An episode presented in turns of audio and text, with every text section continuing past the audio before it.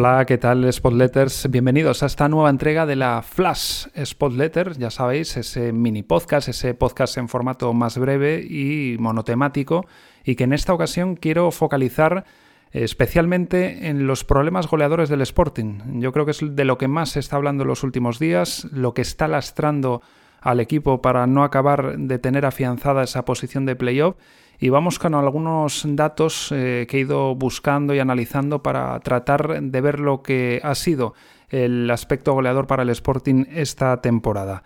Por ejemplo, en lo colectivo, el Sporting ha estado 14 partidos en los que no ha conseguido anotar y 23 en los que sí ha marcado. En los 14 que no ha conseguido ningún gol, eh, esto ha supuesto 7 empates, 7 derrotas, es decir, cuando el Sporting no marca, la mitad de los partidos los ha perdido. La sangría de puntos es brutal, porque de los siete empates son dos puntos los que pierden cada empate, son 14 puntos lo que, lo que pierde, más después los 21 de las siete derrotas. Ha tenido dos tramos de dos partidos consecutivos sin marcar eh, a lo largo de la temporada y un único tramo de cuatro jornadas, que es las que lleva ahora, en realidad cuatro y media prácticamente, y que confiara el sportinguismo en que se pueda ya poner fin ante el Lugo y que no vaya más. Así que digamos que la sequía goleadora que está teniendo ahora es el, peor momento de la temporada y lo peor que ha tenido porque, como digo, solo anteriormente había tenido dos tramos de dos partidos consecutivos. Los demás eh, que ha tenido sin marcar han sido encuentros aislados. Después, si observamos el patrón de resultados cuando el equipo consigue anotar, 23 partidos, como decía antes, ha conseguido anotar, pues son 15 victorias, 6 empates y 2 derrotas. Solo ha perdido en Las Palmas y ante el Mirandés cuando ha conseguido anotar gol. Y en ambos casos sabemos lo que fue esos partidos, como una segunda parte con eh, un inicio desastroso en Las Palmas hizo que se perdiese el encuentro y como también dos errores, dos concesiones ante el Mirandés provocó que el conjunto que entrena José Alberto López eh, remontara el partido. Pero en los 23 partidos que se han conseguido marcar, el Sporting ha ganado 15, es decir, solo 8 ha perdido puntos cuando ha marcado.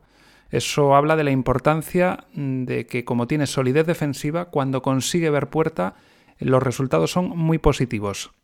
¿Cómo se distribuyen esos 23 partidos eh, anotando gol? Pues son 14 de esos 23 marcando un único gol.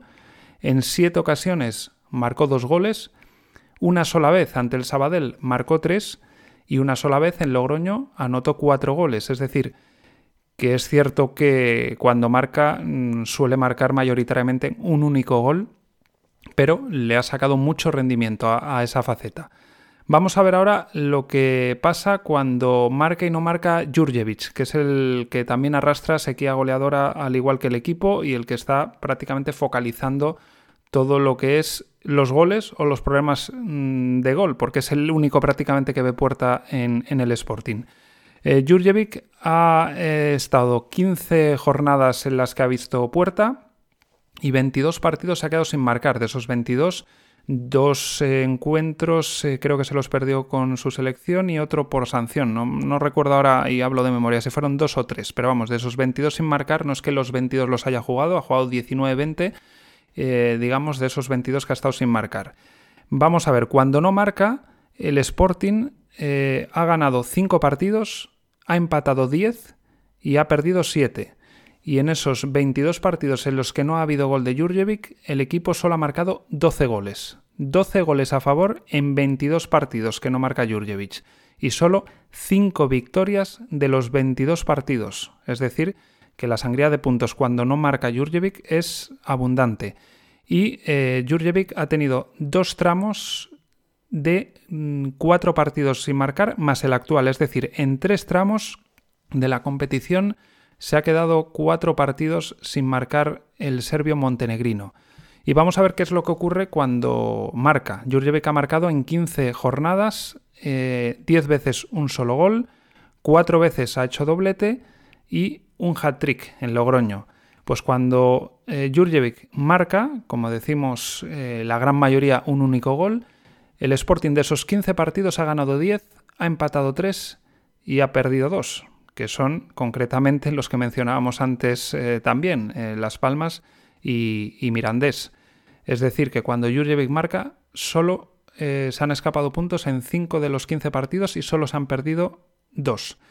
Y en esos 15 partidos que ha marcado 21 goles Jurjevic, el equipo ha marcado 23, es decir, solo dos goles de acompañamiento de los 23 goles a favor, 21 de Jurjevic. Recuerdo ahora, por ejemplo, el de Kumic en Logroño y no sé decir ahora de memoria eh, cuál es el otro. Quizás Aitor García, pero, pero no, lo, no lo sé a ciencia cierta. Tampoco es un dato excesivamente importante. Lo importante es decir que, que los 15 partidos en los que ha marcado Jurjevic, solo dos goles anotados aparte de los 21 suyos.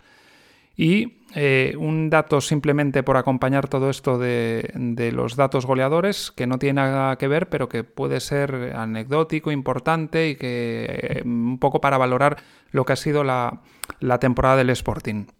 Vamos a repasar lo que son las jornadas en playoff que han estado los equipos involucrados en la lucha por los cuatro puestos de playoff, es decir, los que van del tercero al, Vamos a incluir hasta el séptimo, porque a la Ponferradina, aunque tenga opciones, quizás no, las tenga tantas. Pero mm, esos cinco equipos que ahora optan por esos cuatro puestos, el Almería ha estado 33 jornadas en playoff, el mejor puesto ha sido el primero en alguna ocasión, y el que más veces ha estado es en tercer eh, puesto, que es el que ocupa ahora mismo. El Leganés ha estado 30 de las 37 jornadas en playoff, el mejor puesto ha sido tercero, nunca ha estado por encima del tercer puesto, y el que más veces ha repetido es el cuarto, que es el que ocupa actualmente. El Sporting, 36 de las 37 jornadas, todas menos la primera, ha estado en playoff. Eh, digamos que la primera por una cuestión de golaveraje, con lo cual casi casi se puede decir que ha estado toda la temporada entre los eh, seis primeros. Ha llegado a estar eh, en el liderato y el puesto que más veces ha ocupado dentro de los de playoff es la quinta posición que es la que ocupa actualmente. El Girona de todos ellos es el que menos veces ha estado en puestos de playoff, solo en 6 de las 37 jornadas, eh, incluye en estas 6 la última y es ahora lo que importa, el tramo final, que es lo decisivo y lo que va a acabar determinando quién acabe en playoff o no. Eh, nunca ha pasado de la sexta posición el Girona, es la mejor que ha tenido y eh, por tanto el puesto de playoff que más veces ha estado es el, de la sexta posición. Y el Rayo, que ahora mismo está fuera, ha estado en 29 de las 37 jornadas en puestos de playoff. El mejor puesto ha sido el primero, ha llegado a ser líder en alguna jornada y donde más ha estado es en sexta posición.